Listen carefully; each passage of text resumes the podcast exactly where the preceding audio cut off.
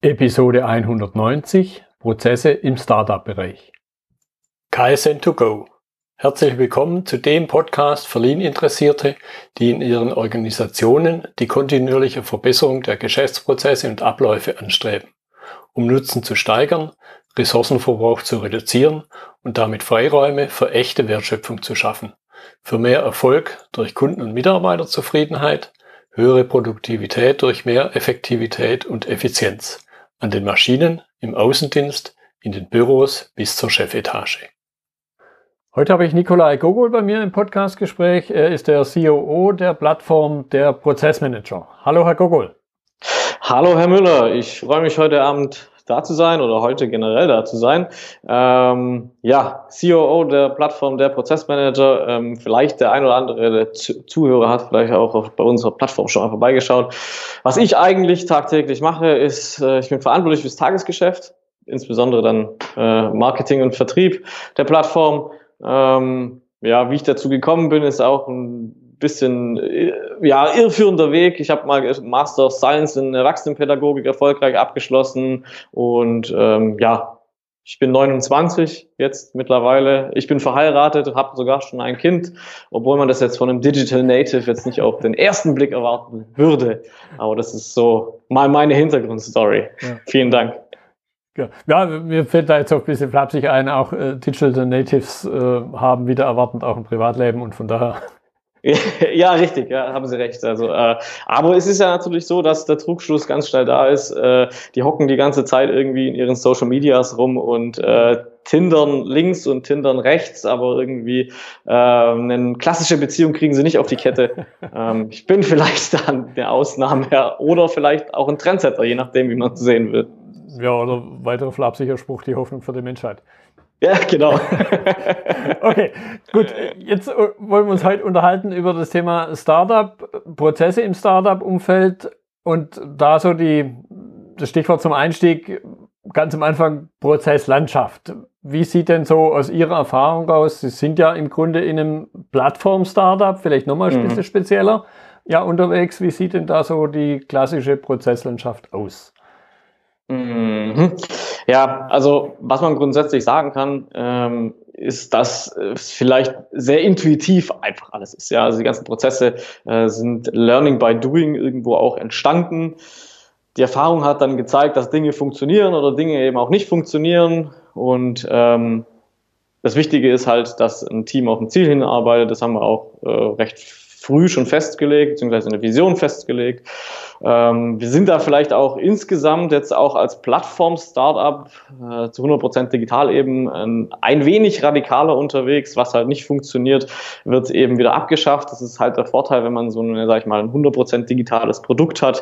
Äh, da hat man nicht irgendwelche langen ähm, Lieferketten hinten dran, die man mhm. dann irgendwie einfach so unterbricht, sondern man kann es halt einfach mit relativ geringem Aufwand ja, ändern oder abschaffen. Mhm. Ja, jetzt Sie als Profi denken jetzt wahrscheinlich im ersten Sinn, was für Chaoten.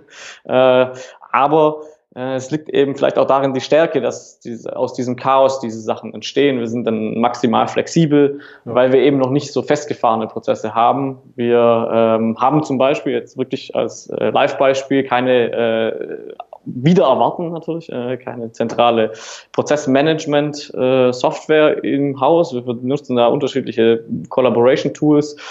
Ähm, Kommunikation nach außen findet klassisch per E-Mail statt. Intern benutzen wir Slack äh, zur Projektsteuerung. Insgesamt das Tool Asana. Ich will jetzt keine Werbung machen, aber es mhm. ist halt einfach die Tatsache. Ja, klar. Und ähm, genau, bei uns findet es halt oftmals auch so statt, dass wir halt Prozesse irgendwo auch definieren und festlegen, die aber vielleicht eine Woche später schon gar nicht mehr gelten.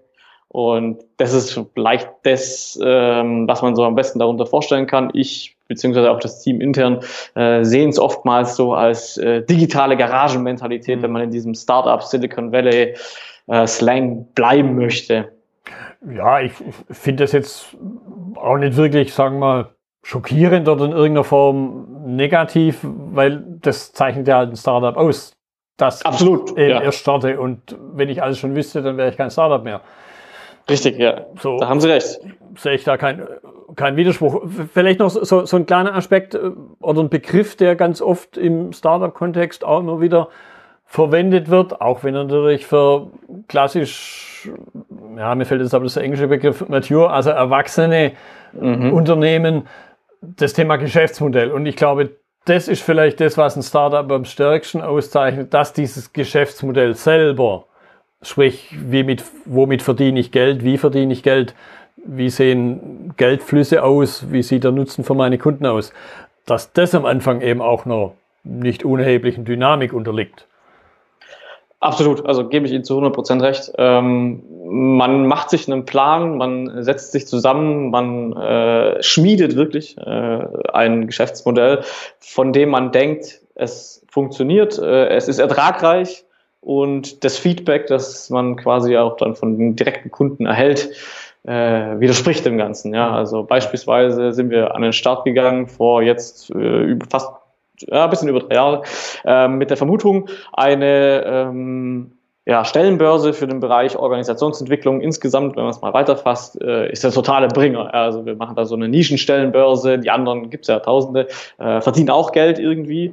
Ähm, ja, und dann bekommt man quasi erstmal das Feedback, ja, so funktioniert das nicht. Äh, die ganzen Unternehmen schalten eben Agenturen dazwischen und bei denen muss man dann Plätze einkaufen etc. etc. Und da ist man tatsächlich, und es ist wirklich so, dass man da eine große Dynamik hat. Äh, man unterliegt im Prinzip dem Feedback des Kunden hm. und ähm, aus diesem Feedback muss man eben lernen und da kommt es uns natürlich zugute, dass wir im Bereich Prozessmanagement unterwegs sind und auch intern im Team zwei ausgebildete Prozessmanager haben, ähm, die auch da noch teilweise täglich auch drin in der Materie wirklich auch arbeiten, also operativ arbeiten, die dann natürlich vor allem auf so einen, sag ich mal, Analyseteil am Ende so eines Prozesses eben Wert legen, gerade dieses Feedback einbauen und dann aus diesem Feedback neue Ideen generieren, die wir dazu nutzen, das Geschäftsmodell äh, so anzupassen, dass es wieder in die richtige Richtung geht. Und ich glaube, das haben wir jetzt ein bisschen hinbekommen. Ähm, wir sind so, ja, so, vor allem das letzte Jahr war sehr ertragreich. Ähm, und ja, das ist so im Prinzip mal das zu unserem Geschäftsmodell, wie man also sich als Plattform-Startup das eben vorstellen kann. Ja, ja. Gut, ich, ich glaube, tatsächlich ist halt wichtig, dass man das Verständnis hat, dass das, von dem ich glaube, was der Markt da draußen braucht, dass er letzten Endes das letzte Wort hat. Mir fällt da, wo Sie erzählt haben, mir fällt da ein Spruch, ich glaube, der Spruch ist schon 20 Jahre alt, von einem, von einem Vorstandsvorsitzenden von einem Unternehmen ein, wo ich mal tätig war, der meinte dann so lapidar, ja, der Markt hat sich fehlentwickelt. Ist jetzt vielleicht nicht ganz der richtige Ansatz, meiner Ansicht nach. Gebe ich Ihnen absolut recht. Also ich glaube, der Markt entscheidet über Leben und Tod eines Unternehmens und ähm, vielleicht sind diese ganzen volatilen Bedingungen, die jetzt während dieser digitalen Transformation, wenn man beim Buzzwording bleibt, mhm. ähm, herrschen, eben äh, früher nicht ganz so zum Tragen gekommen. Da ist halt alles, äh, die ganzen Mühlen sind ein bisschen langsamer so vonstatten gegangen, haben langsam gemahlen.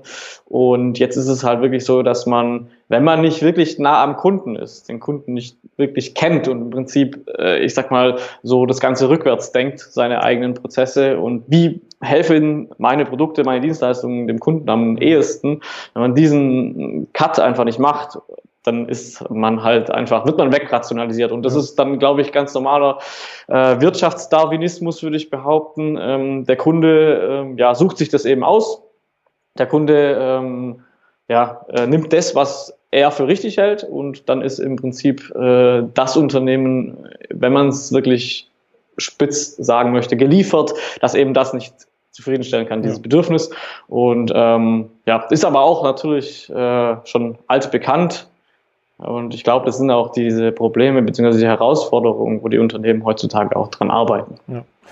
ja, was jetzt sicher vielleicht durch die Situation digital und Disruption und so weiter noch ein bisschen verstärkt war, was wir in der Vergangenheit vielleicht nicht hatten. Aber die Mechanismen, glaube ich, gab es bisher immer schon wenn, wenn, die, wenn die Steinzeitmenschen Vegetarier geworden wären, dann hätte halt der, der die Faustkeile macht, hätte halt einfach Pech gehabt. Absolut, ja. Witziges Beispiel, aber das trifft hundertprozentig zu, ja.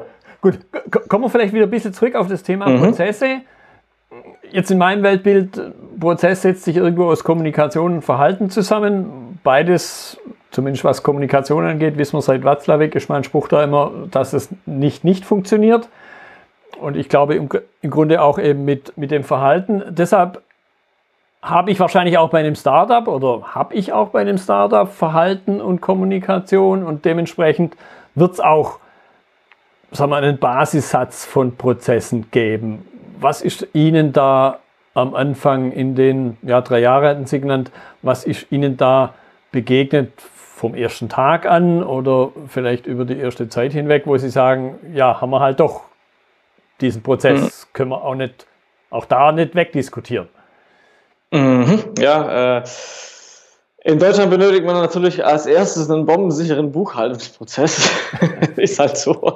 Nee, Quatsch, Spaß beiseite. Also den braucht man natürlich auch. Die ganzen ja. administrativen Prozesse, die sind natürlich absolut wichtig, vor allem in unserem Land noch ein bisschen anders als jetzt vielleicht irgendwo in den USA oder wo auch immer. Ähm, es ist aber tatsächlich, um jetzt bei Ihnen zu bleiben und Wasserweg einfach auch wieder aufzunehmen, äh, es ist wirklich so, dass die Kommunikation, das ist so ein Prozess, äh, die muss stimmen vor allem ähm, bei uns ist jetzt so die Situation, wir sind ein ziemlich dezentrales Team. Wir arbeiten, wie gesagt, äh, virtuell ganz viel zusammen, äh, remote, wenn man so will. Mhm. Äh, und da ist natürlich auch so ein, ein gewisses, ja, ich sag mal, Prozesse ist vielleicht schon zu viel. Äh, mal so ein Regelwerk auf jeden Fall von Anfang an da, wo man sagt, hey, äh, nach außen unsere Kommunikation, die findet folgendermaßen statt, nach innen äh, kommunizieren wir so und so. Ähm, und vielleicht hat man am Anfang noch nicht so wirklich diese Prozesse, das meinte ich am Anfang auch mit diesen ähm, intuitiven Sachen. Mhm. Ähm, aber das sind solche Dinge, die man eben halt äh, auch wirklich ausbauen muss und die halt von Anfang an stattfinden. Ja, also man, wie Sie gesagt hatten oder wie Wasterwick gesagt hat, äh, man kann nicht nicht kommunizieren und diese, äh, wer von wem nach wo die Information trägt, das muss natürlich von Anfang an auch irgendwo klar sein. Mhm. Ähm, was auch aus unserer Erfahrung nach extrem ähm, wichtig ist von Anfang an. Und da haben wir, glaube ich, auch tatsächlich einen minimalen Fehler gemacht in unserer Fokussierung, ist halt eben, äh, sag ich mal so, Marketing- und Vertriebsprozesse. Also wenn die von Anfang an nicht stimmen, mhm. Ähm, oder nicht da sind, äh, wie das laufen soll, dann ist halt, sage ich mal, so ein, so ein, ähm, Skalierbarkeit einfach auch nicht möglich. Also äh, am letzten Endes ist es so, und da sind wir wieder, dass der Markt das Ganze reguliert wer mich nicht sieht, der weiß nichts von meinem Produkt, Dienstleistung und äh, letzten Endes braucht man mich dann auch nicht, weil äh, im Umkehrschluss kennt mich ja der Kunde nicht, also muss ich irgendwie sichtbar werden. Diese Sichtbarkeit führt dann, wenn ich gute äh, Marketing- und Vertriebsprozesse habe, zu Umsatz und die Umsatz dann, der Umsatz dann zum Skalierbarkeit, ja. Mhm. Und da ist äh, auch wieder so ein krasser Unterschied zwischen USA oder englischsprachiger Raum insgesamt und Deutschland. Äh, während wir halt in Deutschland versuchen, zu 100 Prozent äh, alles perfekt zu machen, ist es halt in den USA so, dass die äh, bei einem Startup mit zehn Leuten ist halt einer für die Entwicklung zuständig und neun versuchen erstmal das Ding zu verkaufen. Mhm. Ähm, und da beißt quasi äh, ja irgendwie die Maus sich in den Schwanz, wo wir in Deutschland auch, glaube ich, ein bisschen so die Problematik haben, ja. ja. Ähm, aber wie gesagt, aus dem Learning äh, haben wir gelernt, oder das war unser Learning und ähm, dementsprechend haben wir das verbessert. Jetzt sind wir, glaube ich, auch, wie gesagt, im letzten Jahr ein wenig konkreter geworden. Da haben wir tatsächlich auch wirklich äh, Marketing- und Vertriebsprozesse einfach definiert, wie es ablaufen soll. Zum Beispiel, ähm, wie hole ich den Kunden exakt dort ab, wo er gerade ist, was für einen Leitfaden gibt es dann, ähm, welche, äh, wo kommt dann die Information als nächstes hin und ähm, genau, ja, das ist ja. Äh, so, das ist, das ist der Ver Ver mhm. Vertriebsprozesse oder Marketing- und Vertriebsprozesse, die wir halt im Prinzip implementiert haben, äh, recht früh schon, ähm, die wir dann verbessert haben jetzt im Anfang letzten Jahres und dementsprechend vielleicht auch ähm, die Bekanntheit so gestiegen ja, ist. Ja. ja. Gut, ich, ich glaube, ein Stück weit kann man einerseits die, sagen wir mal, die inhaltliche Ebene, und da würde ich das einordnen, was Sie jetzt gerade gesagt haben, dass halt Marketing und Vertrieb inhaltlich einfach eine wichtige Sache ist, kann ich natürlich mal etwas separieren von dem Thema, okay, wie definiere ich überhaupt meine Prozesse? Und an der Stelle vielleicht auch ein bisschen vertiefen Herausforderungen. Gab es dort Herausforderungen? Andererseits sind Sie, Sie haben es ja erwähnt, in der glücklichen Lage, dass Sie zwei, ich nenne es jetzt mal ausgebildete Prozessmanager im Team haben. Und dann vielleicht aber wiederum mit dem Thema verteilt, weil man sich jetzt ganz klassisch halt nicht vor eine weiße Wand stellen kann, wenn man die Menschen nicht in einen Raum bringt und sagt, okay, jetzt skizzieren wir mal unsere Prozesse. da an der Stelle auf der weißen Wand? Was ist Ihnen da begegnet? Also als Herausforderung bei so einer Startup-Mission, nenne ich es mal übergreifend, ist natürlich, ähm, äh, jeder hat so ein bisschen seinen, seinen äh, eigenen Kopf. Ja. Ist bei uns jetzt vielleicht auch dem geschuldet, dass wir äh, altersmäßig tatsächlich breit aufgestellt sind. Ähm, und ich glaube, am Anfang ist so extrem wichtig, dass jeder so die Vision kennt, in welche Richtung man marschiert. Ja. Mhm. Und ähm, bei uns ist es im Prinzip äh, auch ein Learning gewesen. Wir haben eine ähm, Praktikantin bekommen, ähm, die hat dann auch eine geschrieben. Ähm, es war dann im Prinzip so, dass die nicht wirklich so abgeholt wurde, beziehungsweise ähm, wir haben ja selber auch gearbeitet, einfach schon in unserem Unternehmen und äh, wir haben dann auch äh, die Prozesse so verstanden, wie wir sie auch gelebt haben, aber man hat der neuen Mitarbeiterin das eben halt nicht so en Detail erklärt und sie kannte die Arbeitsweise eben nicht, also dieses Remote-Arbeiten, dass man mhm. äh, eben halt digital also Kommunikation stattfindet, dass man aber auch digital seine, äh, sag ich mal, Teilergebnisse irgendwo notiert und das hat dann dazu geführt, dass sie sich mal bei mir beschwert hat darüber, dass sie halt irgendwie nicht richtig abgeholt wird, ja. Und dann ist uns mhm. auch aufgefallen, warum. Weil wir hatten, also wir haben implementiert einen zweiwöchigen Teamcall äh, und der geht automatisiert, geht die Einladung raus ähm, und sie hat den nicht erhalten, weil ähm, ja irgendwie hatte jemand vergessen, intern die äh, neue Mitarbeiterin auf diese Liste zu setzen. Okay. Das ist natürlich total doof, ja.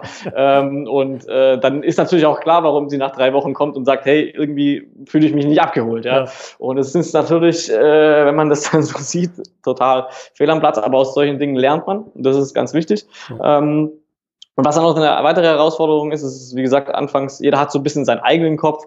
Ähm, und dann ist so diese Standardisierung von Sachen ist manchmal so ein bisschen schwieriger. Zum mhm. Beispiel, äh, ist das, ohne das jetzt irgendwie auf die Altersschienen zu schieben, aber es ist halt wirklich so, dass halt die ähm, ja, Älteren bei uns im Team, die nutzen halt die Mail auch intern, äh, obwohl wir gesagt haben, die Mail machen wir nicht mehr intern, weil das äh, führt dann quasi zu irgendwie unübersichtlichen Postfächern, sondern wir nutzen halt im Prinzip ein anderes Tool für die interne Kommunikation. Und das ist dann so eine Sache, wo man dann halt äh, immer wieder am Nachjustieren ist, dass man dran ein bisschen auch erinnern muss, dass es so und so läuft und nicht eben halt, wie man es gewohnt ist. Hm, hm, hm. Jetzt an der Stelle nochmal ein bisschen zurück zu dem Aspekt Geschäftsmodell und Prozesslandschaft. Welche Wechselwirkung haben Sie da erlebt? Ich habe ein bisschen rausgehört, Sie haben ein Stück weit auch Ihr Geschäftsmodell ja verändert. Exakt, ja. Also ähm, unsere Erfahrung nach ist natürlich, äh, das Geschäftsmodell bedingt natürlich die Prozesslandschaft oder unsere. Zumindest war es am Anfang so. Und aus diesen ganzen Learnings, äh, sage ich mal, hat sich das ja auch ein bisschen geändert. Also das Gegensätzliche ist auch der Fall. Ähm, aus operativen Prozessen zum Beispiel dem Arbeiten an der Plattform selber, die Methodiken, die wir da benutzen und die Marketing- und Vertriebsprozesse etc., die wir anwenden, äh, die bei uns stattfinden, ähm, haben dann ein angrenzendes Geschäftsmodell entstehen lassen in irgendeiner Form. Ähm, aber da sind Sie ja jetzt auch der Experte, da haben Sie ja quasi, wie gesagt, schon im Vorfeld haben Sie schon davon gehört. Und ähm, ja, also äh, beide Seiten bedingen sich hm. sehr, sehr gut oder wie auch immer. Ja, ich möchte, ich möchte ein bisschen, ich bohre ein bisschen nach an der Stelle. Mhm. Wie, wie hat sich dann die Prozesslandschaft verändert? Ähm, also, äh, wenn man es konkret will, ähm, ist es eben so gewesen, wir haben an unserer Plattform so rumgewerkelt, wie man das eben so tut, wenn man so mit der totalen Emotion auch irgendwo dabei ist. Ähm, und plötzlich kommt Anfang letzten Jahres, also so ungefähr vor, ja, so ungefähr vor einem Jahr, ähm, eben die Anfrage, hey, ihr macht irgendwie was gut, immer wenn ich irgendwas rund um Prozessmanagement google, kommt ihr irgendwie auf die erste Seite. Äh, das ist jetzt ein Unternehmen, das auch in, eine Dienstleistung und ein Produkt in dem Thema anbietet. Ähm, und dann ist halt die Tatsache da, okay, man, man denkt dann, hm, okay, sollen wir es denen sagen, wie wir es machen oder was ist unser Geheimnis? Wo, wie funktioniert das, dass wir besser sind als ein Unternehmen, ein gestandenes Unternehmen, das eben dasteht und sagt, hey, ähm, wir versuchen das schon Ewigkeiten mit einem Blog dahin zu kommen, wo ihr jetzt seid und ihr, euch gibt es noch nicht mal so lang. ähm, und dann ist so, entsteht so ein Konflikt, sage ich mal, ein bisschen. Und aus Konflikten entstehen ja meistens dann auch immer gute Sachen. Ähm, äh, zum einen wollen wir die Plattform einfach so weiter betreiben, beziehungsweise die Plattform voranbringen. Ähm, und auf der anderen Seite wollen wir natürlich auch den, äh, den, den Kunden zufriedenstellen und dieses Unternehmen zufriedenstellen mhm. und den Leuten auch helfen. Ja. Ähm, ja, jetzt ist halt so, ich habe jetzt nicht un unmenschlich oder un Unmengen an Manpower zur Verfügung, weil die brauche ich ja intern bei mir. Und äh, ich habe natürlich auch nicht so viel Investitionskapital, wo ich sagen kann, hey, Klar, ich stelle noch mal 20 Leute ein und die äh, kümmern sich jetzt quasi um dieses, diese neue Idee, die man da verfolgen möchte.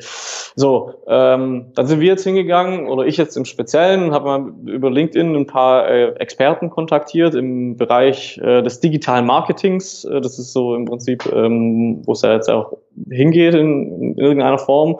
Ähm, und dann haben die quasi, wir haben dann ein Gespräch einfach erkannt, dass das wahre Gut auch irgendwo ist.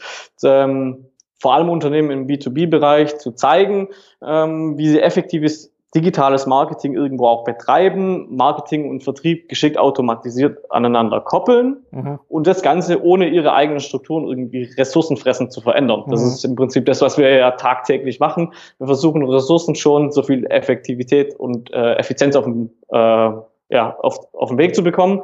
Ähm, somit haben wir im Prinzip eine, wir nennen es mal Taskforce gegründet ähm, mit Leuten, die da wirklich Bock drauf hatten, die gesagt haben, hey, das kann ich mir vorstellen, dass ich da zusätzlich noch ein bisschen was mache, ähm, solche einzelnen Teilprojekte übernehme und ähm, haben im Prinzip dadurch auch äh, das hat auch zusätzlich so eine äh, Anpassung der internen Prozesse irgendwie geführt, weil dann natürlich andere Kommunikationswege dann da waren. Dann haben sie plötzlich zwei Hüte aufgehabt. Ähm, dann waren sie in der einen Rolle, waren sie halt zuständig für das, was auf der Plattform äh, funktioniert oder passiert und auf der anderen Seite waren sie in der Taskforce quasi der Zuständige. Und ähm, da hat es natürlich die an, also eine Anpassung eben gegeben und da musste man dann im Prinzip die ganzen Prozesse auch irgendwo verknüpfen, aber irgendwie halt dann auch getrennt halten. Ähm, und das war so eine Herausforderung vom letzten Jahr.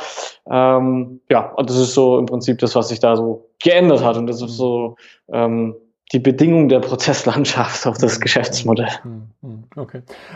Gut, so, so ein anderer Begriff, der ähm, im Kontext von Prozessen ja immer wieder begegnet und beziehungsweise hoffentlich einfallen sollte, ist der Aspekt Kennzahlen. Der eine oder andere wird jetzt vielleicht äh, abwinken und sagen, um Gottes Willen, sowas Grausliches interessiert mich ja gar nicht.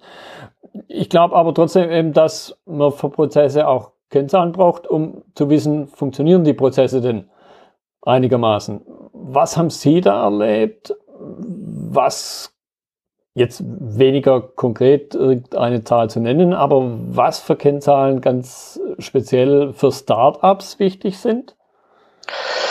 Ähm, also vorweg muss man vielleicht auch mal sagen, dass äh, solche Kennzahlen eben zum Unternehmen und zum Geschäftsmodell passen müssen. Ja, mhm. also bei uns ist es halt rein online. Ähm, Klar, es gibt na, standardisierte Kennzahlen, wird es wahrscheinlich jetzt nur bedingt geben, aber wie gesagt, diese, das muss einfach passen. Mhm.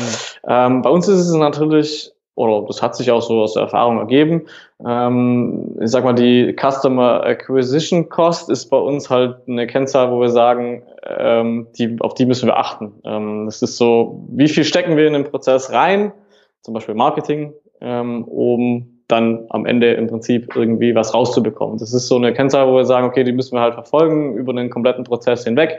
Äh, wie verändert die sich? Äh, wird die besser, wird die schlechter und an welchen Punkten müssen wir quasi nachsteuern? Ähm, das ist so eine Sache, die wir auch tatsächlich tracken. Mhm. Ähm, und da entsteht im Prinzip bei so einem Online-Modell oder vielleicht auch bei einem äh, Start-up-Modell letzten Endes so eine so ein Trugschluss auch ein bisschen auch von außen. Ja, also Kunden, die auf uns zukommen, sagen im ersten Schritt immer, wie hoch ist denn eure Leserzahl? Ähm, aber eine Leserzahl an sich macht ja im Prinzip noch nicht unbedingt was aus, äh, wie hoch die Qualität ist. Also da ist ja. im Prinzip dieser ganze Prozess muss da eben beachtet werden. Also zum einen die Conversion Rate letzten Endes als Kennzahl und ähm, wie viel stecke ich eben rein in dieses ganze Ding. Und natürlich, was unser eins der ersten Learnings war, ist natürlich, dass auch ähm, ja eine Customer Lifetime Value eben auch sehr, sehr essentiell ist. Ähm, es ist einfach so, dass die, sag ich mal, bei uns in unserem Fall die Leser, die wiederkommen, sind sehr viel mehr wert, wie die Leser, die halt einmal sich irgendwas suchen. Ja, also mhm. bestes Beispiel sind ganz viele, die suchen bei uns, oder suchen nach Schlagwörtern. Das können wir jetzt zum Beispiel identifizieren. Das sind viele Studenten, die für ihre Abschlussarbeit was suchen. Mhm. Dann haben sie halt eine Definition gefunden, sind dann aber wieder weg. Ja, und diese regelmäßigen Leser, von denen wir jetzt ja auch nicht ähm, so wenige generiert haben im letzten Jahr, äh, die sind halt auch wichtig und die muss man halt abholen, die muss man an der richtigen Stelle abholen und ähm, das ist halt auch auch, eine äh, KPI letzten Endes, auf die wir achten. Ähm, und ich denke mal, insgesamt ist das auch die wichtigste, auf die Startups achten sollten. Ähm, auch wenn man ganz viele andere dann in Betracht zieht, aber letzten Endes ist es ja so, dass durch die, ich sag mal, wiederkehrenden Kunden äh, oder meine Bestandskunden, wenn man so will, ähm, die kann ich leicht überzeugen, wieder dann einen weiteren Kauf zu machen oder zu einem weiteren Kauf zu bewegen. Und das ist halt so eine, sag ich mal, ähm, Bestandskunden, wie auch immer, Success, Customer Success Management ist halt total wichtig. Und das ist im Prinzip das, äh, was bei uns auch auf der Agenda steht, 2020, ganz arg, dass wir da noch besser werden. Das äh, haben wir eben aus den äh, aus, den, aus der Geschichte heraus gelernt. Und das ist quasi so auch unser Ziel 2020. Jetzt könnte ich mir vorstellen, dass vielleicht der ein oder andere, der ein Startup hat, zuhört und sich sagt, und vielleicht bewusst ist, dass sich am Anfang das Thema Geschäftsmodell ändern kann und damit, wie wir auch gerade gehört haben, ja Prozesse sich ändern und jetzt vielleicht der ein oder andere eben sprichwörtlich die Hände über den Kopf zusammenschlägt und sagt, ja, wie soll ich mir denn Kennzahlen definieren, wenn meine Prozesse, mein Geschäftsmodell gar nicht stabil ist? Beziehungsweise, was können Sie denen mitgeben? Was kann im Extremfall passieren, wenn ich das, den Aspekt jetzt völlig ignoriere? Mhm. Äh, also kurz und knapp äh, kann man sagen, dass wenn man im Prinzip diese ganzen Sachen ignoriert, ab einem bestimmten Grad. Also ich meine, am Anfang so ein Gründerteam, wenn man alleine ist, dann funktioniert das alles ganz super noch, weil dann hat man zusammen irgendwie, äh, jetzt ich will nicht sagen Nächte oder Tage, aber bei manchen ist es ja tatsächlich so, verbracht miteinander, hat dann rumgefeilt und ähm, das Geschäftsmodell entwickelt. Jeder weiß, was er tut, jeder weiß auch seine Aufgaben, aber spätestens ab dem Punkt, und das ist im Prinzip auch das, was ich jetzt dann eingangs erzählt hatte, äh, ab dem Punkt, wenn jemand Neues dazukommt, der absolut nicht von Anfang an eingebunden war, ähm, den abzuholen. Mhm. Das ist, glaube ich, was sehr Wichtiges. Ja. Äh, sonst kommt zu dem, ja, zu dem, zu dem äh, Zustand, dass keiner mehr weiß, was er tut. Ähm, und ich denke mal, das haben Sie als äh, Berater auch schon beobachtet, oder? Dass mhm. eben im Prinzip dieses, äh, ja, ich weiß nicht, also dieses, äh, ich nenne es mal Nirvana irgendwo auch gibt, mhm. dass man nicht mehr weiß, dass die linke Hand nicht mehr weiß, was die rechte tut. Ja, und ich, ich glaube, da sind sogar die etwas reiferen Unternehmen gefährdeter. Ja, würde ich schon so, so ausdrücken. Genau. Speziell, ja. wenn es dann in viele Jahre bis Jahrzehnte reingeht, wo dann auch mal gern, wenn man zusammensitzt, so ein Spruch kommt, ach, Sie machen das, das mache ich ja auch. Oder, oder wa warum, warum brauchen Sie denn das? Irgendeine Information, irgendeine Unterlage? Ja, weil sie mir das schicken. Deshalb mache ich damit was. Äh, ja, ich schicke ihnen das, weil ich immer dachte, sie brauchen das. Also so zirkuläre Informationsverteilung. Sowas soll es ja auch geben. Genau, ja. Also Gott sei Dank haben wir das Chaos soweit im Griff, äh, für uns jetzt gesprochen. Ähm, aber das ist im Prinzip sowas, wo man, glaube ich, darauf achten muss. Spätestens, wenn dann eben halt im Startup-Bereich jemand Neues dazukommt oder man sich um den ersten neuen Mitarbeiter kümmert, sollte man zumindest mal die wesentlichen Dinge so weit geklärt haben, dass derjenige auch einsteigen kann, ohne dass er irgendwie äh, sich dann verloren fühlt, ja. sag ich mal. Ja, genau den, den Punkt äh, möchte ich noch ein bisschen vertiefen. Da haben Sie schon angedeutet und das ist jetzt durchaus aber eine Sache, die auch bei Reifenunternehmen passieren und vielleicht an der Stelle ein bisschen verallgemeinert wieder, was für, ja, nennen wir es mal Lernerfahrungen, die Sie gemacht haben, können, kann man auch auf ja, reife Unternehmen übertragen. Ein Aspekt hatten Sie schon genannt, das, das Einarbeiten, das Mitnehmen, das Integrieren neuer Mitarbeiter. Genau. Ähm, letzten Endes ist im Prinzip, ähm, wenn man es so sieht, da kommen zwei ganz gute Sprüche aus dem Marketing oder Zitate eigentlich ganz gut zum Tragen. Zum einen äh, Customer is King. Wenn ich das auf die Organisation übertrage, ist mein erster Kunde eben mein Mitarbeiter. Also dem mhm. muss ich ja erstmal dann ähm, das geben, was er möchte. Und da unterscheidet sich im Prinzip der externe Kunde auch nicht vom internen, wenn man das jetzt mal so äh, bezeichnen möchte, ähm, weil der Mitarbeiter selber hat im Prinzip Probleme, mit denen er zu kämpfen hat, der hat irgendwelche Herausforderungen, von denen er steht äh, und die quasi abzuholen. Das ist, glaube ich, so ein so ein ähm, ja, so ein, so ein, so ein Hauptding, woran man arbeiten muss. Ähm, das ist vielleicht jetzt bei einem Startup schneller passiert als bei einem gestandenen Unternehmen, aber ich glaube dass, tatsächlich, dass man eben das auch beachten muss und auch auf das gestandene Unternehmen übertragen kann, wenn man weiß wie. Ähm, und dazu muss man eben seinen Kunden durch und durch kennen. Und da reicht es eben nicht, dass man irgendwie 30 äh, Minuten irgendwie eine, ich sag mal, Customer Persona irgendwo hinklatscht, ähm, sondern man muss halt wirklich sich mal Zeit nehmen und sagen, hey, wer ist, wer ist mein Mitarbeiter zum einen? Mhm. Äh, wie sehen die für gewöhnlich aus? Und ähm, wie agieren die intern? Wie sind die so drauf? Keine Ahnung, was für Gefühle haben die? Wie, wie arbeiten die untereinander? Wie gehen die untereinander miteinander um? Und das im Prinzip kann ich ja auch dann äh, übertragen auf meinen externen Kunden, der dann bei mir einkaufen möchte. Und zum anderen ist äh, so eine, äh, das, die zweite Zitation, die ich da jetzt bringen will, ist Stop Selling, Start Helping. Ähm, man sollte einfach auch anfangen, den eigenen Mitarbeitern zu helfen. Ja, also mhm. es ist ähm, immer ein bisschen ähm, ja von oben herab äh, diktiert, was zu tun ist. Und ich glaube tatsächlich, dass da so eine äh, Startup-Mentalität hier und dort einfach mal helfen kann, weil man eben auch in einem Startup äh, vielleicht mal eine Aufgabe übernimmt, die jetzt nicht unbedingt ähm, bei mir in das Aufgabenfeld reinpasst. Äh, aber ich helfe meinem Mitmenschen und ich glaube, das ist eben das, was so ein Startup oder dieses Startup-Gefühl irgendwo auch ausmacht. Ähm, und davon können, glaube ich, gestandene Unternehmen eben ein wenig lernen. Mhm. Genau. Ja, ich, ich finde das, also hat sich sehr ähnlich angehört zu, zu dem, wie ich ein Führungsverständnis verstehe. Sprich, wenn ein Mitarbeiter so halt zu irgendeiner Sache nicht in der Lage ist, dann habe ich es an der Backe als Führungskraft. Weil entweder muss ich ihn halt platt ausgedrückt dazu befähigen, das heißt irgendwelche Schulungen oder sonst irgendwas. Oder ich habe es ihm halt noch nicht so erklärt, warum es wichtig ist wenn jetzt es eher so nicht an dem Wollen, sondern vielleicht eher so ein bisschen äh, an dem Können scheitert, sprich er weiß es noch nicht, sondern eher an dem Wollen scheitert, dann muss ich mich selber wieder aber an der Nase packen, weil dann habe ich es ihm halt vielleicht noch nicht richtig erklärt, warum es wichtig ist. Genau, ja, also das ist, das trifft es eigentlich ganz gut. Ähm, es ist im Prinzip nichts Neues, äh, vor allem von der Führungskraft aus. Die sollte das in dem einen oder anderen Führungsworkshop mal gehört haben, oder? Ähm, und das ist im Prinzip auch so ein, selbst, also selbst der Kunde als auch der Mitarbeiter hat immer so ein, ich sag mal, What's in for me, for me ja. Filter. Genau. Also warum soll ich das für jemanden machen? Was springt da für mich dabei raus? Das kennt im Prinzip jetzt mal, sag ich mal, aus der Marketing-Schiene kennt das wohl jeder. Man ist so auf Social Media unterwegs, Facebook, LinkedIn, Xing, wie auch immer, ähm, und bekommt dann eine merkwürdige Kontaktanfrage mit so einer subtilen Textnachricht. Ja, und dann kommt man zuerst mal, okay, warum soll ich das jetzt erst beantworten? Ähm, und was habe ich davon, ja. Und so oder so ähnlich kennt es ja jeder. Ja. Und ich glaube, das ist so äh, auch eine Situation, die auch in einem Unternehmen herrschen kann. Ähm, muss nicht, ja, äh, kann aber. Und es ist immer so, wenn ich jemanden darum bitte, was habe ich denn davon, kriege ich das dann vielleicht irgendwann mal zurück? Weiß ich nicht, keine Ahnung. Ja, und ähm, bei Unternehmen ist es, oder bei gestandenen, ich bleibe jetzt mal bei, ich sag mal unserer Zielgruppe, B2B-Unternehmen, äh, ist es eben so, dass die ganz oft wissen, was zu tun ist, sowohl strukturell als jetzt auch, wenn man wieder zurück auf das, unsere Geschäftstätigkeit geht, Marketing und Vertriebsprozesse. Die wissen, was zu tun ist, äh, aber sie wissen oftmals nicht, wie sie es irgendwie richtig in einem digitalen Umfeld präsentieren mhm. können.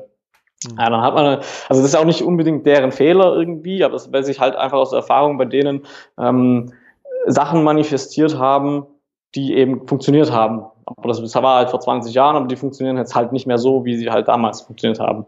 Und dann denkt man als erstes immer, ja klar, die ganzen äh, Marketing- und Vertriebsprozesse umwerfen, das frisst dann das ganze Budget oder keine Ahnung.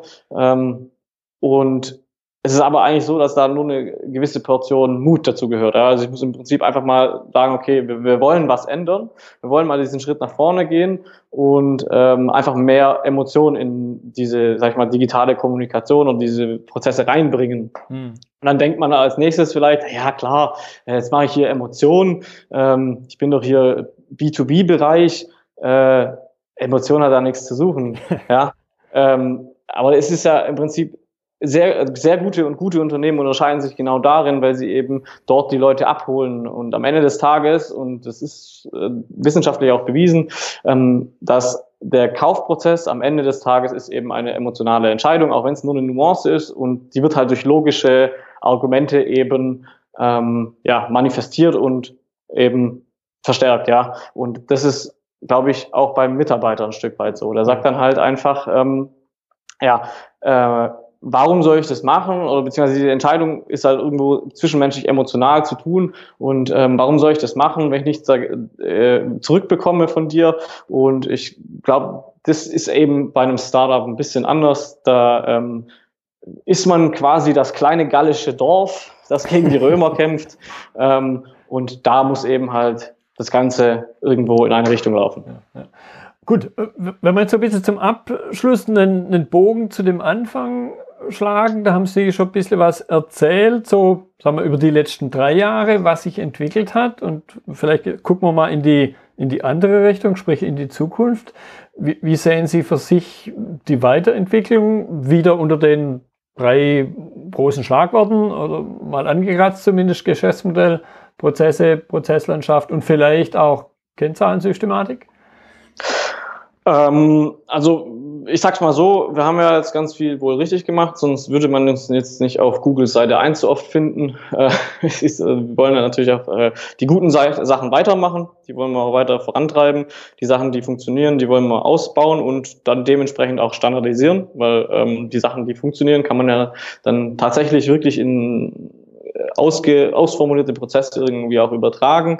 Ähm, und das hatte ich, glaube ich, schon erwähnt es ist eben im Prinzip so, dass wir jetzt im nächsten Jahr oder jetzt in diesem Jahr ähm, eine größere Kundenbindung einfach haben wollen. Wir wollen vermehrt die Leser wiederholen. Das werden wir mit unterschiedlichen Methoden machen.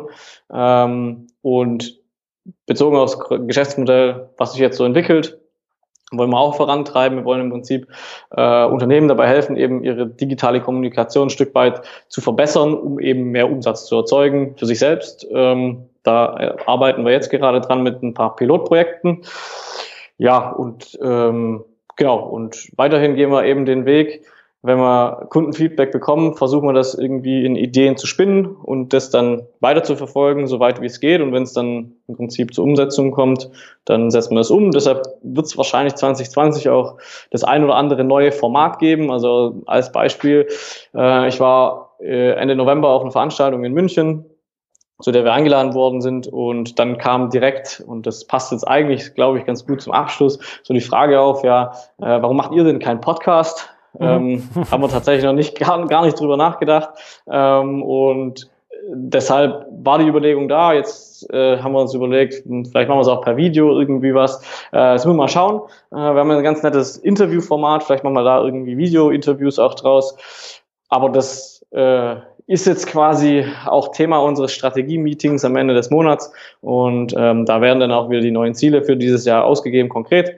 Und dann sehen wir, was kommt. Aber das sind so die Überlegungen. Wir ziehen unsere Ideen zu 100 Prozent aus den äh, aus dem Kundenfeedback.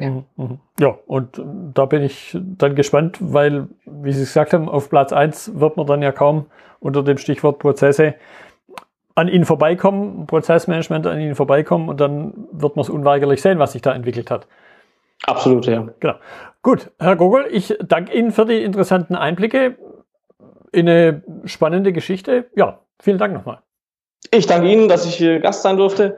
Und ähm, ja, falls die Leute Lust haben, Sie dürfen gerne bei uns vorbeischauen. Wir freuen uns. Falls Sie irgendwelche Anregungen haben, dürfen Sie sich natürlich auch gerne bei uns melden. Wir sind immer dafür und haben ein offenes Ohr. Ähm, ja, und in diesem Sinne wünsche ich ja, ein gutes und erfolgreiches 2020. Ja. Genau. Dankeschön. Das war die heutige Episode im Gespräch mit Nikolai Gogol zum Thema Prozesse im Startup-Bereich. Notizen und Links zur Episode finden Sie auf meiner Website unter dem Stichwort 190. Wenn Ihnen die Folge gefallen hat, freue ich mich über Ihre Bewertung bei iTunes. Sie geben damit auch anderen Linieninteressierten die Chance, den Podcast zu entdecken. Ich bin Götz Müller und das war KSN2Go. Vielen Dank fürs Zuhören und Ihr Interesse. Ich wünsche Ihnen eine gute Zeit bis zur nächsten Episode. Und denken Sie immer daran, bei allem, was Sie tun oder lassen, das Leben ist viel zu kurz, um es mit Verschwendung zu verbringen.